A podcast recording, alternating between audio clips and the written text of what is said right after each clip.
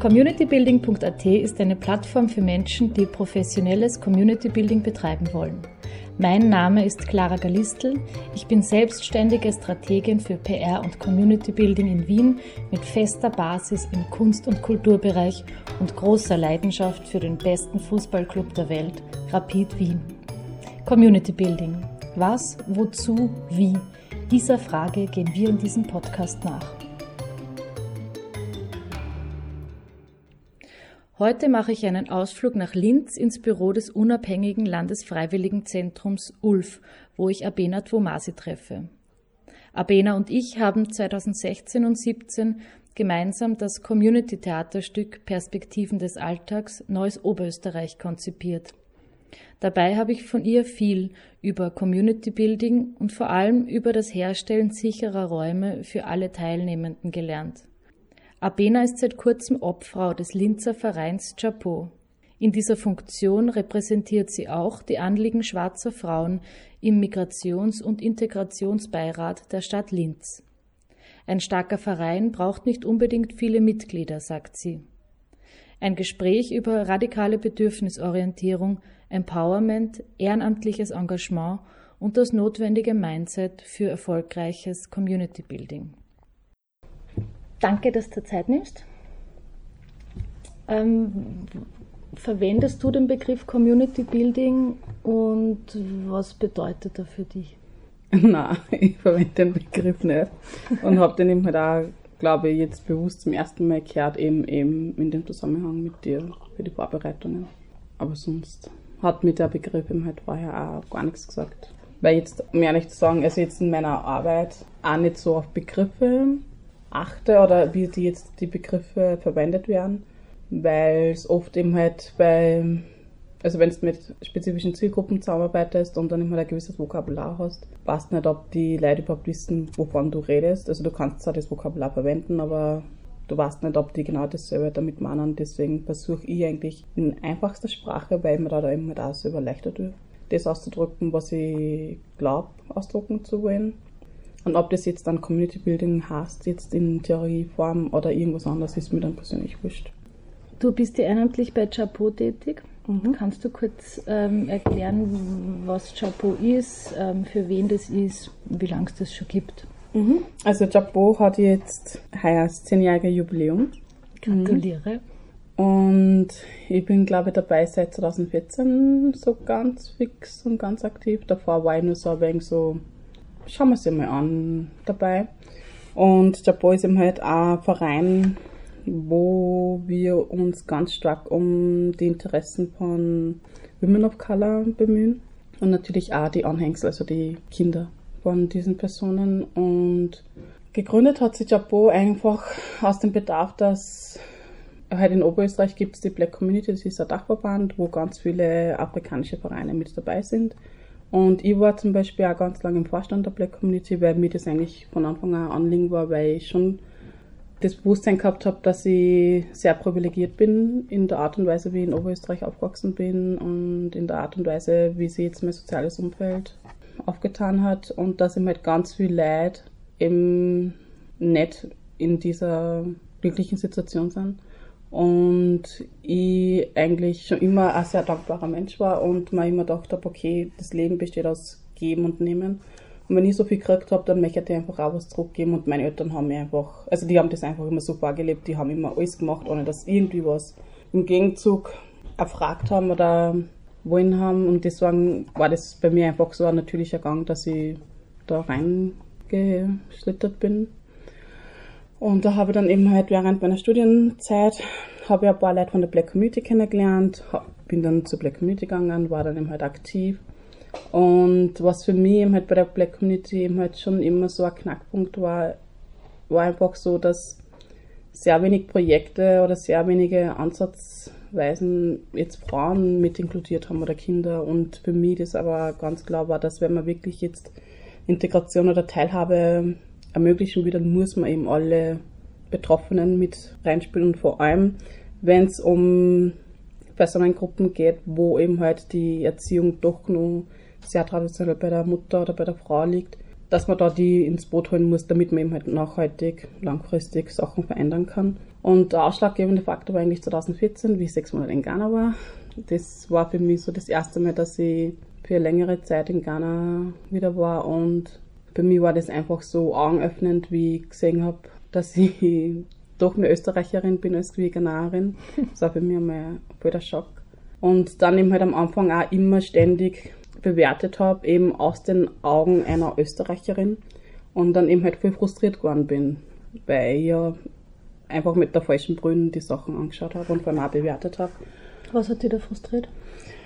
Einfach so zum Beispiel auf der Uni die Art und Weise, wie ein Diskurs geführt wird. In Ghana. Genau, in Ghana. Also dass da, bevor jetzt eine Kritik kommt, werden zehn positive Sachen gesagt und dann so ein i-Tüpfelchen Aber. So ein ganz kleines Aber, dass, wenn du nicht genau hinhörst, das nicht einmal mitkriegst. Mhm. Und mich hat das einfach so gestellt, ich so, Bock aus, Bock aus, sag, dass du das nicht passt und das komm, wir sind dafür da und vor allem auf der Uni, finde ich, sind so viel Gleichgesinnte oder Gleichdenkerinnen, da ist, finde ich, der Raum, wo man einen Diskurs führt, einfach voll super und das ist aus meiner Ansicht damals natürlich nicht genützt worden oder nicht in dem Ausmaß, wie ich mir es vorgestellt habe. Und dann bin ich natürlich ständig auf Konfrontationen gestoßen, weil ich eben halt dann immer voll vorgeprescht bin und nicht checkt habe, dass sehr wohl Diskurs geführt wird, aber in einer anderen Art und Weise, wie es ich gewohnt bin. Und nachdem ich das eben halt gelernt habe und ich dann zurückgekommen bin nach Österreich, war ich halt voll motiviert, so, hey, jetzt habe ich es checkt. Und vor allem jetzt habe ich halt das Gefühl gehabt, jetzt weiß ich eben halt, wie man eben halt diese Zielgruppe von Frauen und Kindern an die herantreten kann, damit sie auch das Gefühl haben, dass das was für sie ist und dass die eben halt auch so mitmachen können und sie jetzt nicht selber verlieren dabei oder sonst irgendwas. Und dann hätte ich halt den Versuch gemacht, ganz oft, so, also Projekte in der Hinsicht vorzuschlagen, aber das ist halt dann immer ja nicht so gut angekommen. In, in Linz dann wieder. Genau, in Linz, aber jetzt im Rahmen der Black Community. Mhm. Und das ist ihm halt nicht so gut angekommen, verschiedenste Gründe. Und ich bin aber fest davon überzeugt, dass es nicht, also dass kein ausschlaggebender Grund war, dass die Zielgruppe das nicht haben wollte. Und parallel hat es ihm halt Chapo schon gegeben, aber halt noch nicht so stark. Und 2014 hat es ihm halt zum ersten Mal die erste Afrika-Woche gegeben, organisiert von Chapo. Und da bin ich gleich voll aufgesprungen, weil das war, also das Thema war einfach so be yourself, also sei du selbst und vor allem war der Schwerpunkt eben Schönheitsideale. Was ist da genau passiert in der, in der äh, Woche? Da haben wir eben die unterschiedlichsten Symposien gehabt, Vorträge, Podiumsdiskussionen, Filmscreenings und eben halt auch so Beauty-Workshops. Und so das übergeordnete Ding war einfach so, setz dich mit den Schönheitsidealen, die du in den Köpfen hast, auseinander. Sei dir bewusst, dass du die hast. Reflektier drüber, passt es für dich, passt es nicht, siehst du die da wieder drinnen und für welche Produkte verwendest du, weil da ist eben halt auch ganz stark um die Bleaching ähm, mhm.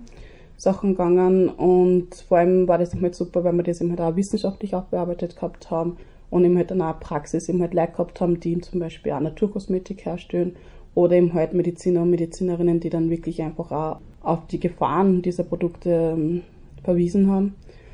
Und was eben halt voll das einschlägige, äh, der einschlägige Moment war, war bei einer Podiumsdiskussion, die ich moderiert habe. Und wir haben sie ihm halt alle die Augen verschlossen und uns einmal vorgestellt, so wenn wir sie jetzt eine hübsche Frau vorstellen. Und dann haben sie es einfach einmal alle durchgesagt und es waren ihm halt im Podium waren alle schwarze Frauen und alle Personen, die in den Köpfen geploppt sind jetzt bei Schön, waren alle weiß, glatte Haare. Und das hat mir persönlich dann einfach auch wieder gezeigt, also wie ich zum Beispiel in Österreich aufgewachsen bin, wie stark das eigentlich auf einen wirkt, wenn du in einer Mehrheitsgesellschaft aufwächst, wo du jetzt keine Roll- oder Role Model hast, die so ausschauen, wie du ausschaust, mhm. die so haben, wie du, wie du hast. Und dass du eben natürlich immer wieder versuchst, dem nahe zu kommen. Klar, sonst warten es keine Role Models aber das ja eigentlich gar nicht geht, weil das nicht in meiner Natur liegt, dass ich weiß bin oder dass ich glatte Haare habe. Und dass man das einfach einmal aufzeigt, drüber nachdenkt und dann eben halt versucht, okay, warum ist das so oder warum strebe ich das trotzdem an oder gibt es vielleicht doch Role Models, aber die waren mir noch nicht bewusst, weil ich mich eben halt damit noch nicht so intensiv auseinandergesetzt habe, genau. Ja, und seitdem bin ich bei Japo da haben wir dann gleich den, unseren ersten Preis gewonnen mit dem. Das war dann natürlich auch voll das Erfolgserlebnis. Was war das für ein Preis? Das war der Integrationspreis der Stadt Linz, genau. Und ich finde also generell beim ehrenamtlichen Engagement ich glaube, du kannst da die Leute am besten können, wenn es eben halt einen Anknüpfungspunkt haben, so wie eben halt das Thema für mich ein Anknüpfungspunkt war. Und dann gleich auch ein Erfolgserlebnis. Also dann, also jetzt fünf Jahre mhm. Bin ich jetzt schon voll aktiv dabei und bin geblieben. Und jetzt bin ich sogar die Obfrau. Seit gestern. Ah, ja. gratuliere. Ja. Gewollt oder ungewollt. Auf jeden Fall gut. Ähm, was sind denn so Erfolgserlebnisse? Es ist, müssen das dann Preise sein, die von außen quasi von der Politik ähm, herangetragen werden oder habt ihr andere Erfolgsdefinitionen für euch? Ähm, ich glaube, dass es von allen Mitgliederinnen und Mitgliedern unterschiedlich aufgefasst wird, was ja voll passt, finde ich. Für mich persönlich Erfolgsgeschichten sind, wenn ich jetzt, keine Ahnung, auf der Straßennummer dumm rein und dann kommt irgendeine Frau zu mir und sagt, hey, wann gibt's denn wieder das? Oder Ma, wann macht's denn hier wieder ähm, Dorf-TV-Sendung über den und den Beruf? Weil ich würde mich gern, also mich interessiert der Beruf. Oder der Arme war eine Frau, die ist so witzig gewesen, hat mir auf der Straße angeredet und hat gemeint, also weil wir haben eben halt dieses Projekt My Job Is, wo wir 20 Minuten lang Frauen, schwarze Frauen ähm, vor der Kamera fragen, hey, welchen Beruf übst du gerade aus, wie bist du da dazu gekommen, welche Barrieren hast du gehabt und vor allem, wie hast du die bewältigt. Das heißt, alles positiv und mhm. alles so ähm, in der Hinsicht, ja, du schaffst das. Es ist nicht leicht, aber du kannst es schaffen. Und die ist dann hergekommen und hat gemeint so, na, das ist so cool, das ist so cool. Und vor allem, sie versteht kein Deutsch, aber ihr Mann übersetzt das immer. so, voll cool. Voll cool. Und man dachte so, ja, passt. Dachte man. Und das sind eben halt für mich die persönlichen ähm, Erfolgsgeschichten. Natürlich ist eben halt auch eine Erfolgsgeschichte, wenn man jetzt ähm, eine Anerkennung jetzt in gewissen Gremien findet, wie zum Beispiel jetzt die, ähm, den Integrationspreis von der Stadt Linz oder jetzt hast er ja Stadt der Vielfalt, mhm. den wir jetzt, glaube ich, vor zwei Jahren auch ähm, gewonnen haben. Und den Preis 2014, der ist für mich schon gewichtiger ist wie jetzt andere Preise, weil er halt einfach auch so, ich glaube, dass halt einfach war in den Köpfen die Leute und gewisse Männer dachten so, ach ja, die Frauen, lass das halt einmal da, schauen wir mal was machen. Mhm. Wahrscheinlich eh nur Kaffeekränzchen oder sonst irgendwas.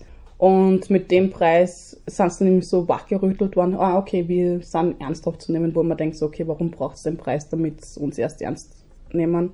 und warum können sie einfach nicht den Inhalt unserer Arbeit sehen. Aber ich denke mal, man kann sich ja dem bedienen und sagen, ja, da, dir ist das wichtig, da, schau, wir haben das, was dir wichtig ist, haben wir erreicht, genau. Voll, ich glaube, darum sind so Preise ja so wichtig, weil man es nach außen einfach anführen ja. kann, bei Menschen, die jetzt prinzipiell nicht so wohlwollend sind oder kritisch sind oder so.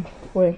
Und was ja auch cool ist mit einem Preis, kriegst du auch ein wenig Kohle. Mhm was super ist, weil ich denke mal, also wir haben ganz viele Projekte immer gehabt, die wir aus eigener Tasche finanzieren, weil jetzt die Fördergeberinnen sagen, ja, also die Gruppe ist zu klein oder na, wir haben nicht so viel Geld, also zig Wie viele Gründe. Mitglieder habt ihr? Wir sind, glaube ich, keine Ahnung, maximal 30 Mitgliederinnen mhm. oder Mitglieder.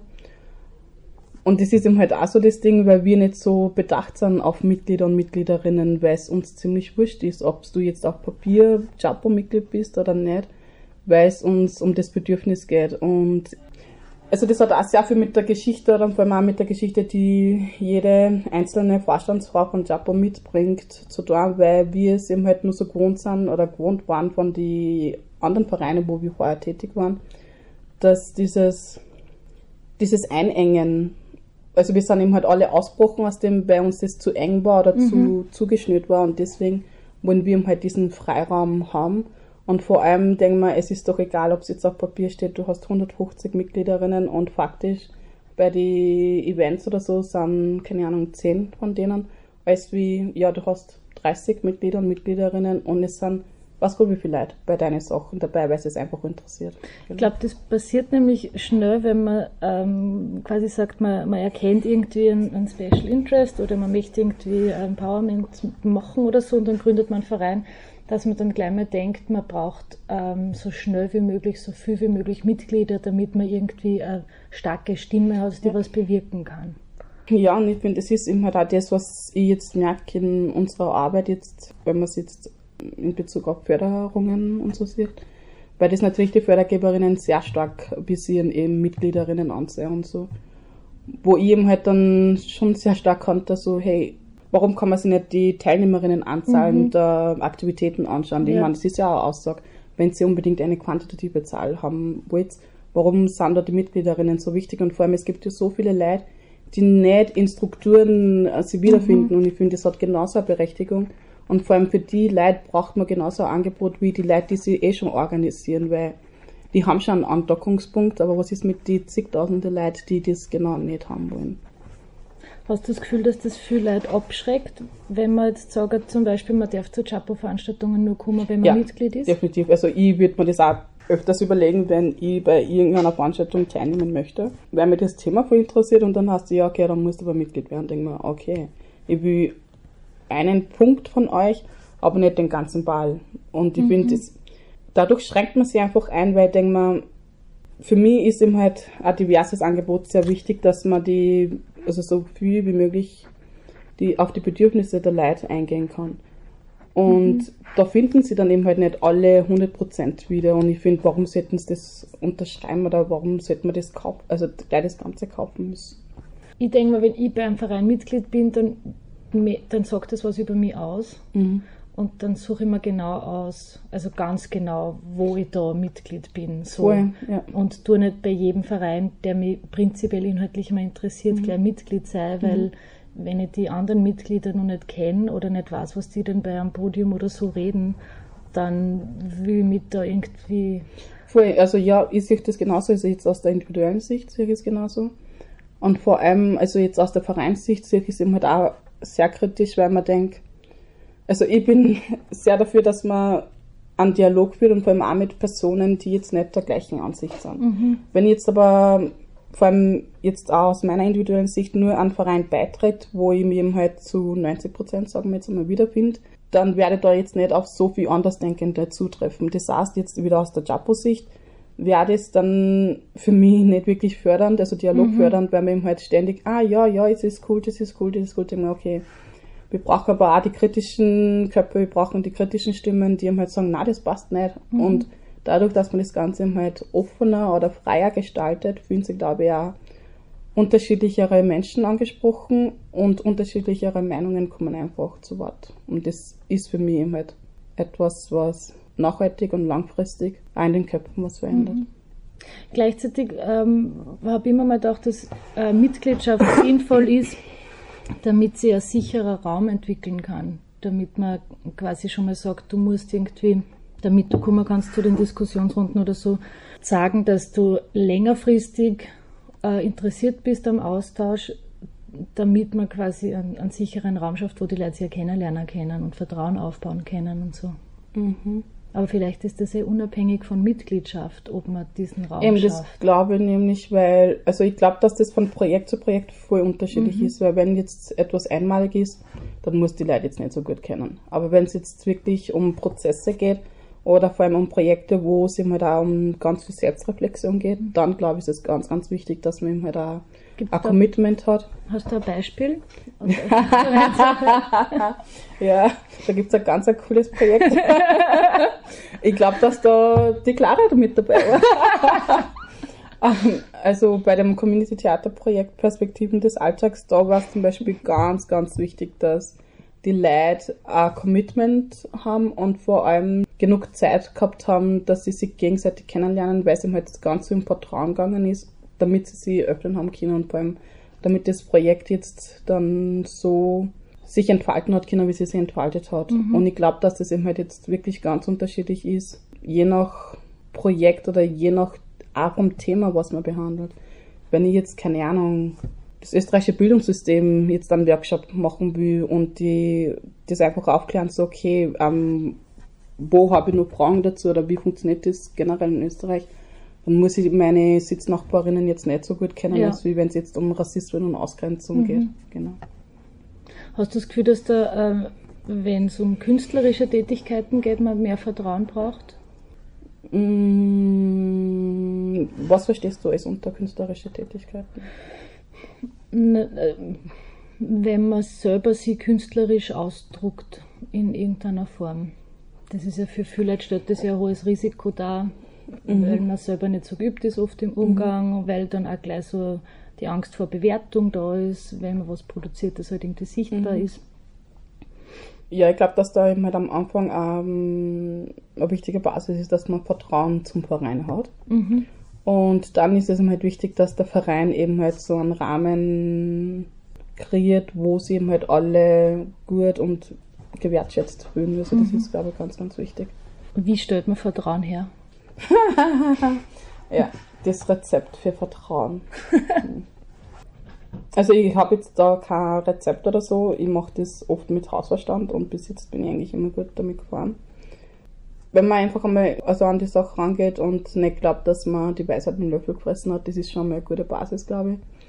Und vor allem, wenn man den Menschen im Vordergrund hat. Also bei dem Community-Theaterprojekt, was ich vorhin erwähnt habe, war eben halt die Vorgehensweise so, dass man, gut, die Teilnehmerinnen sind festgestanden, aber ich habe mich zum Beispiel vorher mit den Teilnehmerinnen befasst. Also auch so ein wenig mit den Lebensgeschichten, so wie sind die circa drauf, was brauchen die, damit die überhaupt bei dem Projekt mitmachen können und was erhoffen sie sich zum Teil aus dem Projekt. Und das, also mit diesen Hintergrundwissen gehe ich ganz anders rein in ein Projekt, als wie wenn ich die Leute jetzt gar nicht kennen würde oder wenn ich jetzt, wenn ich jetzt gewisse Erwartungshaltungen von die Leute habe, weil dann ist, also ich finde immer, wenn man gewisse oder sehr starke Erwartungshaltungen an die Projektteilnehmerinnen hat, blendet man oft aus, welche Erwartungshaltungen sie eigentlich angegenüber Mhm. hat und Ja. fährt eigentlich mehr drüber, als wie dass man einen Rahmen gibt, wo sie auch mit der Gruppe das teilen können, was vielleicht mit dir schon vorher geteilt haben in einem Mhm. One-on-One-Gespräch. Und ich glaube, dass halt einfach auch ganz viel Intuition ist, also auch menschliche Intuition und vor allem auch ganz viel liegt daran, kann ich anrufen, kann ich keinen rufen. Mhm. Und vor allem auch, wie man miteinander redet. Weil wenn ich jetzt voll so von oben herab so, ich mache das Projekt jetzt für die, damit du eben da Teilhabe haben kannst, dann denke ich mir, okay, ja, schön für die, dass du das machst. Aber ich fühle mich dann nicht angesprochen und habe dann auch kein Vertrauen zu dir, weil ich sehe, du hast kein Interesse an mir und meiner Person. Ja. Und wenn man jetzt dabei hergeht, natürlich hat man immer ein fix und fertiges Projekt. Aber wenn man das fix und fertige Projekt trotzdem so gestaltet, dass die Menschen Mensch sein können und vor allem die Person sein können, die sie sind in diesem Projekt, dann glaube ich, ist das eine gute Basis für Vertrauen. Ich finde schön, dass du das eh gerade schon mit One-on-One-Gesprächen sehr konkret gesagt hast. Der, wenn man so über Zielgruppen redet, dann macht Marketing, äh, erschafft dann Zielgruppen-Personas. Also so ähm, abstrakte Modelle, wo man dann sagt, wen möchte ich erreichen. Das sind Women of Color zum Beispiel, die, ich nicht, einen bestimmten Bildungsstand haben oder so. Und dann stellt man sich die Person vor und kreiert dann ein Projekt oder Produkt für diese Person. Und ich glaube, die große Gefahr, die da ist, da ist, dass man halt seine eigenen Erwartungen Ja. in eine Persona reinlegt und nicht Personen kennenlernt. Aber gleichzeitig stelle ich mir das auch sehr anstrengend vor, alle Personen einzeln kennenlernen. Jupp. Wie gehst du da damit um? Mm, Es ist unterschiedlich. Also zum Beispiel bei dem Projekt habe ich dann eben halt auch fast gemacht. Aber da haben wir 15. Genau, das Ja, war ja eben war- mickrig, würde Ja. man sagen, jetzt von der Anzahl der Personen. Und jetzt zum Beispiel aktuell haben wir ein Projekt, das heißt die Selbstläufer. Und bei dem Projekt geht es wirklich darum, dass man Migrantinnen und vor allem eben Migrantinnen mit Fluchtgeschichte dabei unterstützt, dass sie eben halt selbstständiger sind. Das heißt, sie eben halt sie selbstständig Informationen aneignen können, Wissen aneignen können und vor allem auch diese Informationen in den Communities weitergeben können, weil es wird immer geredet. Also Mundpropaganda oder mündliche Überlieferungen oder Wissenstransfer ist einfach voll groß in unserer Community. Und wir haben sich gedacht, okay, wenn das eh so, es wird sowieso geredet, schauen wir, dass zumindest die richtigen Informationen weitergegeben werden. Und das ist eben halt voll das komplexe Projekt, weil alles auf Selbstbestimmung aufgebaut ist. Das heißt, wir geben die Themen nicht vor. Das heißt, die Leute treffen sie und sagen dann, hey, jetzt aktuell ist eben halt Gewalt ganz ein Riesenthema und Frauenrechte. Und die sagen dann, okay, an dem Thema möchten wir gern arbeiten. Wir fragen es dann, wie wollt ihr arbeiten? Und sie geben das eben halt alles vor und wir schauen eben halt so, okay, das und das und das gibt's, aber wir sagen es ja noch, noch nicht. Sondern wir lassen es einfach einmal so drauf losrennen und schauen eben halt kurz bevor es gegen die Wand rennen, dann mal, also es ist jetzt voll arg an, aber schmeißen Ja, einer ich Zucker hin. versteh's. ihr, ihr schafft quasi äh, sowas wie einen, einen Kasten voller Ressourcen Mhm. Und ihr sagt ihnen aber nicht alle Ressourcen, weil das würde ja sehr beeinflussen, was sie dann brauchen oder was sie glauben brauchen zu sollen oder Genau. so, ähm, sondern ihr lasst es ein Problem entwickeln oder ein Bedürfnis benennen und stellt dann die Ressourcen zur Verfügung, die ihr habt. Na, Okay. also wir lassen uns kein Problem entwickeln, sondern die Probleme existieren in der Realität. okay. Aber also zum Beispiel, sie kommen her und sagen, ja, ähm, Gewalt in Familien und vor allem auch die Selbstbestimmung von Frauen ist für sie ein wichtiges Thema und da sehen sie eben halt gerade, dass da eben gerade vor allem bei den Asylwerberinnen, dass da gerade eine Kluft entsteht, weil eben halt die Frauen sehen, okay, in Österreich ist die Rechtslage anders, die Sicherheitslage anders.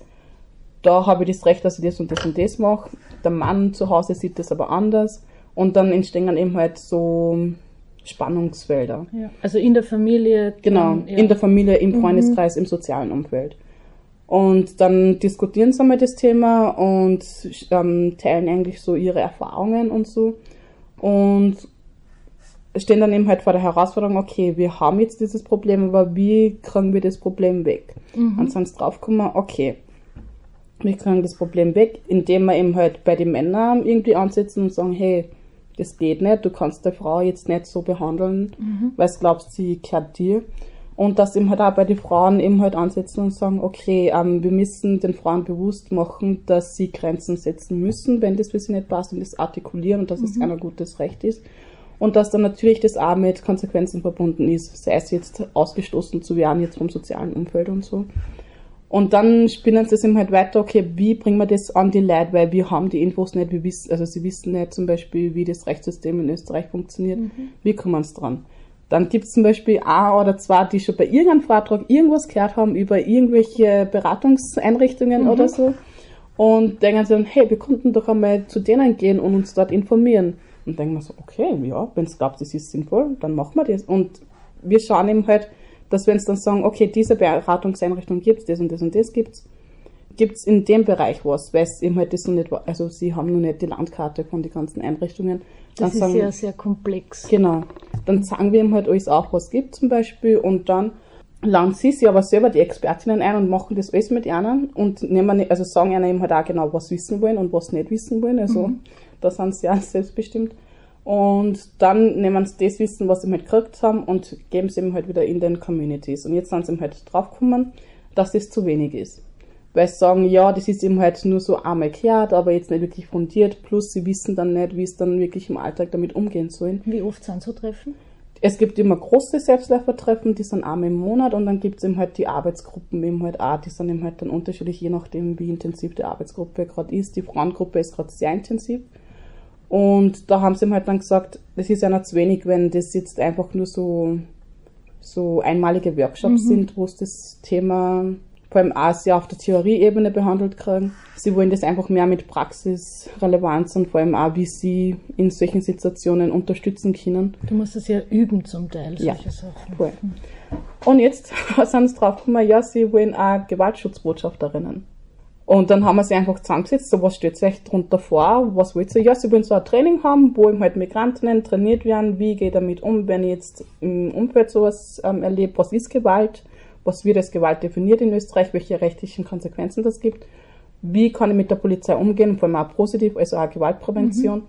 Und so, okay, passt, dann haben wir sie zusammengesetzt, einfach das einmal drüber geredet. Und jetzt sind wir halt gerade bei der Konzeptentwicklung, weil das ist natürlich etwas, was noch nicht ähm, übernehmen können, weil es einfach von der deutschen Sprache her noch nicht so weit sind, aber da sind sie halt sehr wohl inhaltlich nur mit dabei, weil das ja von ihnen ausgeht.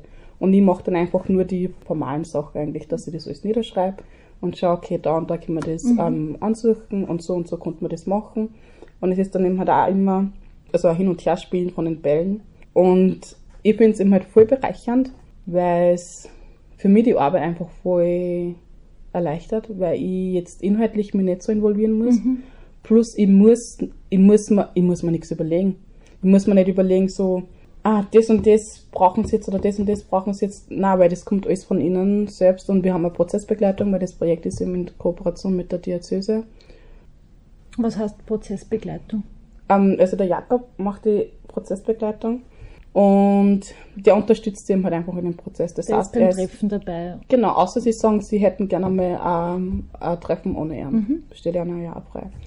Und er ist eben halt bei den Treffen dabei und schaut eben halt einfach auch die Themen, die es gerade haben, falls irgendwie was rauskristallisiert, dass das eigentlich immer mehr gewichtiger und gewichtiger wird, dass man dann eben halt da auch schaut, okay, wie kannst du das weiterentwickeln? Also das ist für mich ganz, ganz wichtig, weil wenn ich jetzt zum Beispiel, es, es entstehen ständig Projekte aus diesem Projekt. Mhm. Und damit ich da die Vorarbeit machen kann, jetzt zum Beispiel die Förderungen und so, brauche ich eben halt ungefähr einen Plan, einen ungefähren Plan.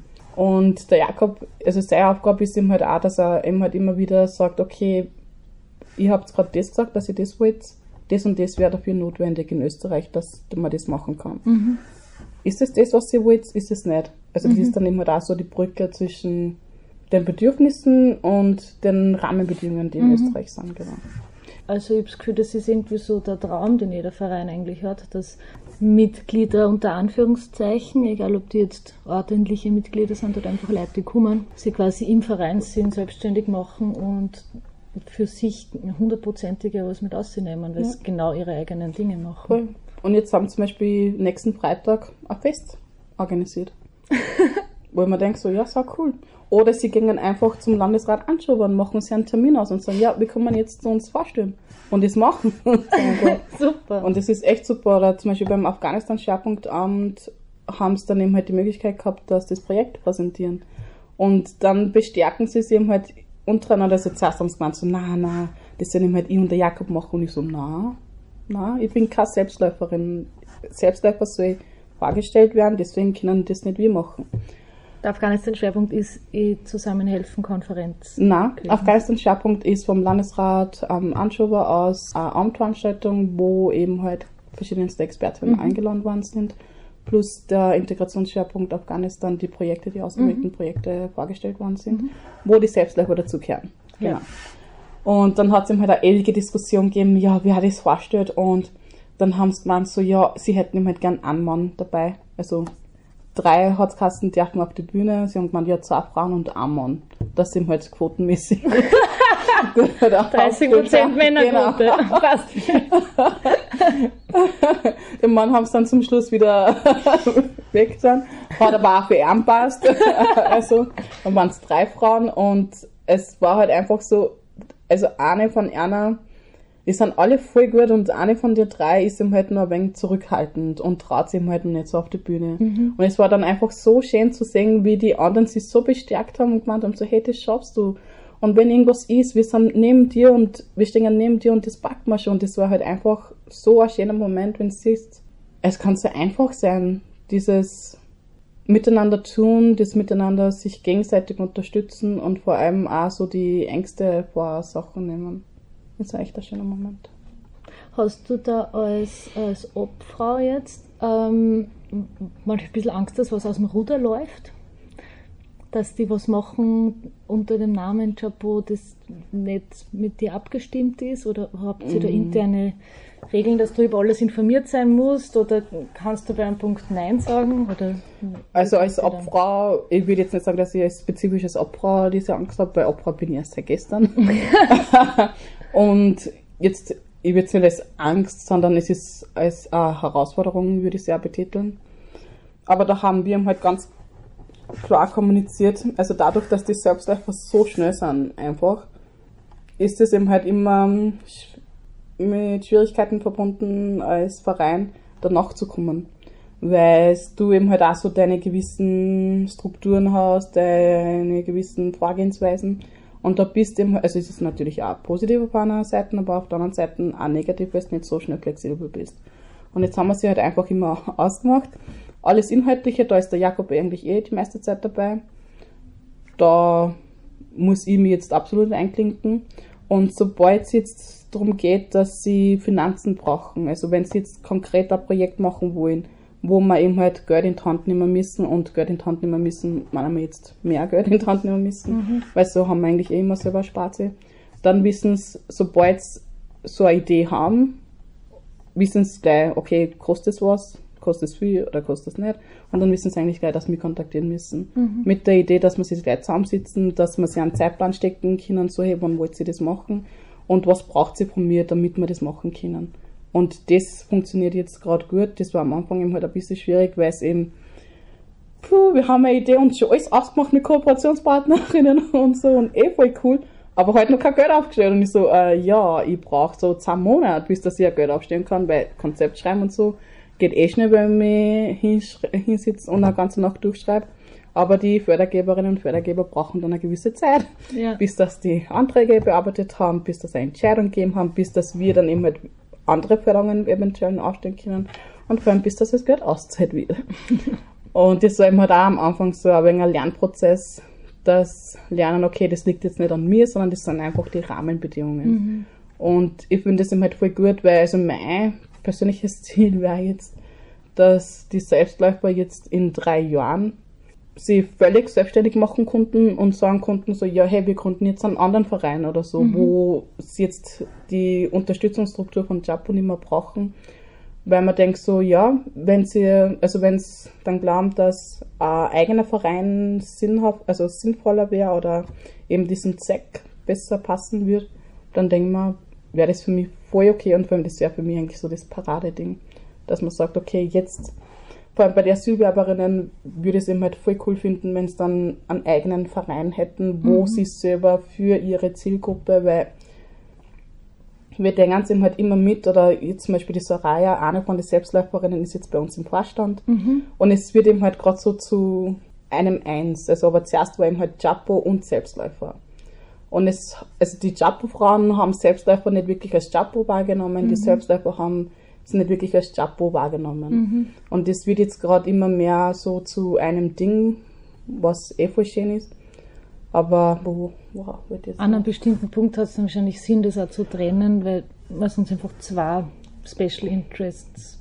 Nein, ich würde gar nicht sagen, dass es zwei Special Interests sind, weil, also der Grund, warum wir, also das Projekt gesagt haben, ja, das halten wir für voll sinnvoll, ist, weil wir einfach eben ständig auch die Rückmeldung kriegt dann von den Fördergeberinnen, ja, wir sind so eine kleine Gruppe, bla bla bla, mhm. wo man denkt so, okay, nur weil wir weniger Menschen sind, heißt es nicht, dass das Leiden weniger, weniger wehtut ja. oder dass da nicht so, so wieder Bedarf besteht. Und es sind dann eben halt zu so Projekten eben halt auch immer mehr Asylwerberinnen und Asylwerber kommen und wir haben so dann gedacht, ja, eigentlich haben sie dieselben Bedürfnisse. Und für mich, also ich bin da sehr bedürfnisorientiert und da nicht so Kastel-Zielgruppendenkend mhm. orientiert, weil man denkt, ist mir doch wurscht, woher die Person kommt. Also wenn du jetzt mit der äh, Situation konfrontiert bist, dass du auf der Straße ständig das Gefühl hast, dass du angeschaut wirst, als wirst du nicht daherkehren, dann kannst du bei dem Projekt genauso teilnehmen, mhm. wie jetzt eine schwarze Person oder so, weil ich denke mal, das das Gefühl ist dasselbe und wenn es um darum geht, dieses Gefühl eben halt auszusprechen, daran zu arbeiten, dann denken wir, können alle, die betroffen sind, mitmachen.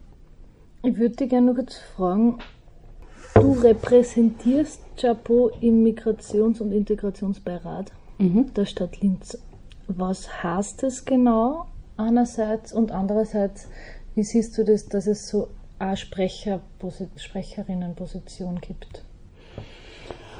Hm. Also den Migrations- und Integrationsbeirat der Stadt Linz gibt es jetzt, glaube ich, mittlerweile seit 21 oder 22 Jahren, glaube ich. Also wir haben vor einem Jahr oder vor zwei Jahren das 20-jährige Jubiläum gehabt. Daran kann ich mich erinnern. Und Japo ist eben halt jetzt zum, also bei dieser ähm, Periode zum ersten Mal dabei. Das war 2014, wie wir dazu gekommen sind. Das heißt, nächstes Jahr haben wir die neue Periode, wo wieder die neuen Vereine vom Bürgermeister nominiert werden. Und das war eben halt für uns eben halt schon ein Meilenstein, würde ich jetzt sagen, weil es eben halt gewisse Bedingungen gibt für Vereine, dass sie überhaupt da nominiert werden. Mhm. Und ich glaube, da musst du eben halt mindestens drei Jahre, glaube ich, Vereinsarbeit betrieben haben und, und, und, und. Und da haben wir gerade die Schwelle von die drei Jahren erreicht. Und dass wir dann eben halt gleich nominiert worden sind, das habe ich eben halt schon super cool gefunden. Mhm. Und ich finde eben halt das, das Gremium schon eine sehr, sehr wichtige Sache, weil es halt einfach auch, also statutenmäßig sind wir eben halt auch die politische Vertretung von den Ausländern und Ausländerinnen in Linz. Und ich finde es eben halt einfach wichtig als Stimme für Personen, die jetzt nicht immer im öffentlichen Raum gehört werden. Mhm. Und vor allem ist ja halt so, dass bei uns, also bei die, es gibt Ar äh, Arbeitssitzungen, die sind geschlossen, da sind natürlich nur die MEB-Vertreterinnen und Vertreter und dann gibt es Hauptsitzungen. Also es gibt 19 Vereine, die drinnen sind. Mhm. Pro Verein gibt es zwei Vertreterinnen und Vertreter. Und es ist eben, also du kannst, also es können immer zwei, also die beiden Vertretungen teilnehmen bei den Arbeitssitzungen, aber es hat halt immer nur eine Vertretung pro Verein eine Stimme. Mhm. Also wenn es jetzt um Abstimmungen geht. Und bei den Hauptsitzungen sind eben halt immer die Gemeinderatsfraktionen mit dabei und die sind öffentlich. Da kann jede Person teilnehmen. Und deswegen finde ich eben halt die Stimme da einfach auch so wichtig, weil es da wirklich dann um einen Diskurs geht. Und vor allem auch um einen Diskurs mit der Parteipolitik. Und die Stimme zu sein für eine ganze Community. Mhm. Ich glaube, dass es eben halt, je nachdem ist, wie es das du als Vertreterin wahrnimmst und vor allem auch, wie es der Verein auch also mhm. wahrnimmt. Und bei Japo ist es eben halt so, ich finde, wir haben eine sehr unhierarchische Vorgehensweise. Und also zum Beispiel das mit Opfer, Schriftführung, Kassier, das haben wir eigentlich nur, weil, nicht, weil wir das machen müssen, mhm. vereinsrechtlich und weil es nach außen das gebraucht wird anscheinend. Aber nach innen ist es uns ziemlich wurscht, ob du jetzt Opfer bist oder gar keine Funktion hast. Das ist mhm. jede Person hat eine Stimme. Also wenn du das sagst, zählt das genauso wie wenn sie jetzt sagen würde. Mhm. Und so gingen wir eigentlich auch beim Beirat vor. Und das ist eben halt sehr unterschiedlich, weil die Vereine gingen unterschiedlich damit um. Und ich bin eben halt immer eine, wenn wir jetzt über etwas reden, dann tue ich eben halt schon sehr stark betonen, ja, also meine Meinung, also mein, und da meine ich jetzt Abena mhm. und nicht die Vertreterin von Japo. Natürlich wird das immer alles zusammengehört. Aber ich schaue das eben halt immer schon explizit so, okay, das ist gerade meine Meinung wenn wir die Meinung von Japo-Leuten haben wollen, dann brauche ich bitte Zeit, dass ich mich halt mit denen connecten muss. Ja. Und dann kommt natürlich auch oft so der Vorwurf, ja, deswegen haben sie ja gehört, dass du Japo vertrittst. Du, du sollst eh für sie sprechen, mhm. denke ich so. Na, sie haben mich, glaube ich, gehört, weil sie genau wissen, dass ich jetzt an dem Punkt sage, na, ich muss mich kurz nochmal connecten. Ja. Und es ist dann eben halt immer so ein Hin und Her, wo ich mir denke, so, Vereine funktionieren unterschiedlich, weil es eben halt für andere Vereine so funktioniert, heißt nicht, dass es für uns so funktioniert. Und da ist es für mich halt immer sehr wichtig, dass wir uns treu bleiben und eben halt wirklich explizit sagen, so, okay, ihr könnt es gern so machen oder ihr könnt es gern so fragen, wie ihr wollt, aber wir brauchen da einfach nur mhm. also ein bisschen Zeit. Also das hört sich alles noch sehr viel Arbeit an. Mhm. Und du bist da ehrenamtlich tätig. Können wir vielleicht nochmal, wir haben eher am Anfang schon drüber geredet, aber kurz zusammenfassen, was ist so wichtig für, damit ehrenamtliches Engagement nachhaltig und gut funktionieren kann, damit es vor allem nicht eine massive Selbstausbeutung wird, die immer mit schlechtem Gewissen behaftet ist und mhm. Druck macht. Puh, also ich würde sagen, vor zwei Jahren war ich selber immer das Ehrenamtliche so drauf losrennen, machen, machen, machen, machen. Mhm. Und mittlerweile eben halt auch aufgrund meiner Erwerbstätigkeit, weil wir da eben halt auch ganz stark mit freiwillig Engagierten zusammenarbeiten, ist mir das halt einfach auch immer mehr bewusster geworden, so, okay, welche Rahmenbedingungen sind wichtig, damit freiwilliges Engagement passieren kann. Mhm. Und dadurch, dass ich diese, versuche, diese Rahmenbedingungen halt zu setzen aus meiner Erwerbstätigkeit, mhm. versuche ich natürlich auch in meinem ehrenamtlichen Engagement diese Rahmenbedingungen zu kreieren.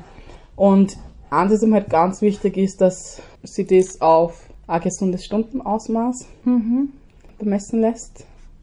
Wo ich persönlich fix drüber bin, das ist mir bewusst. Und dass eben halt gewisse Strukturen da sind. Also zum Beispiel, wenn jetzt wer sich freiwillig engagieren will, bei Japo zum Beispiel, braucht es eine Antragperson. Eine Person, die eben halt dieser Person einfach die Mechanismen oder die Strukturen in Japo erklärt und alles sagt und einfach die Person einmal bei der Hand nimmt, dass die Person es nicht alleine gelassen fühlt oder wenn sie halt Fragen hat, dass die Fragen stellen kann. Und vor allem, dass da einfach auch Vertrauen aufgebaut wird, weil ich glaube, es ist schwierig, wenn du jetzt in einen Raum reinkommst, wo 15 Leute drin sitzen, die sich schon so gut kennen und sich schon so miteinander verschweißt sind, dass du als außenstehende Person da einen Anklang findest oder dass du da das Gefühl hast, dass du dazugehörst, ist, glaube ich, schwierig. Deswegen ist, finde ich, wichtig, dass man eben halt immer eine Ansprechperson hat, mit der man eben halt am Anfang sehr intensiv verbunden mhm. ist.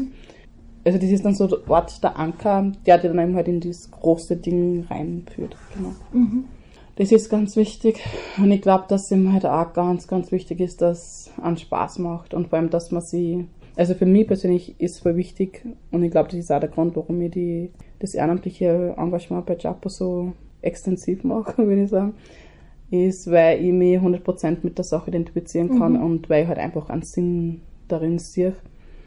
Und es stundenlang oft Frust ist, weil man denkt so, boah, also wegen irgendwelche kleinen Sachen, aber die dann eben halt alles auf dem Haufen haben und alles umhauen.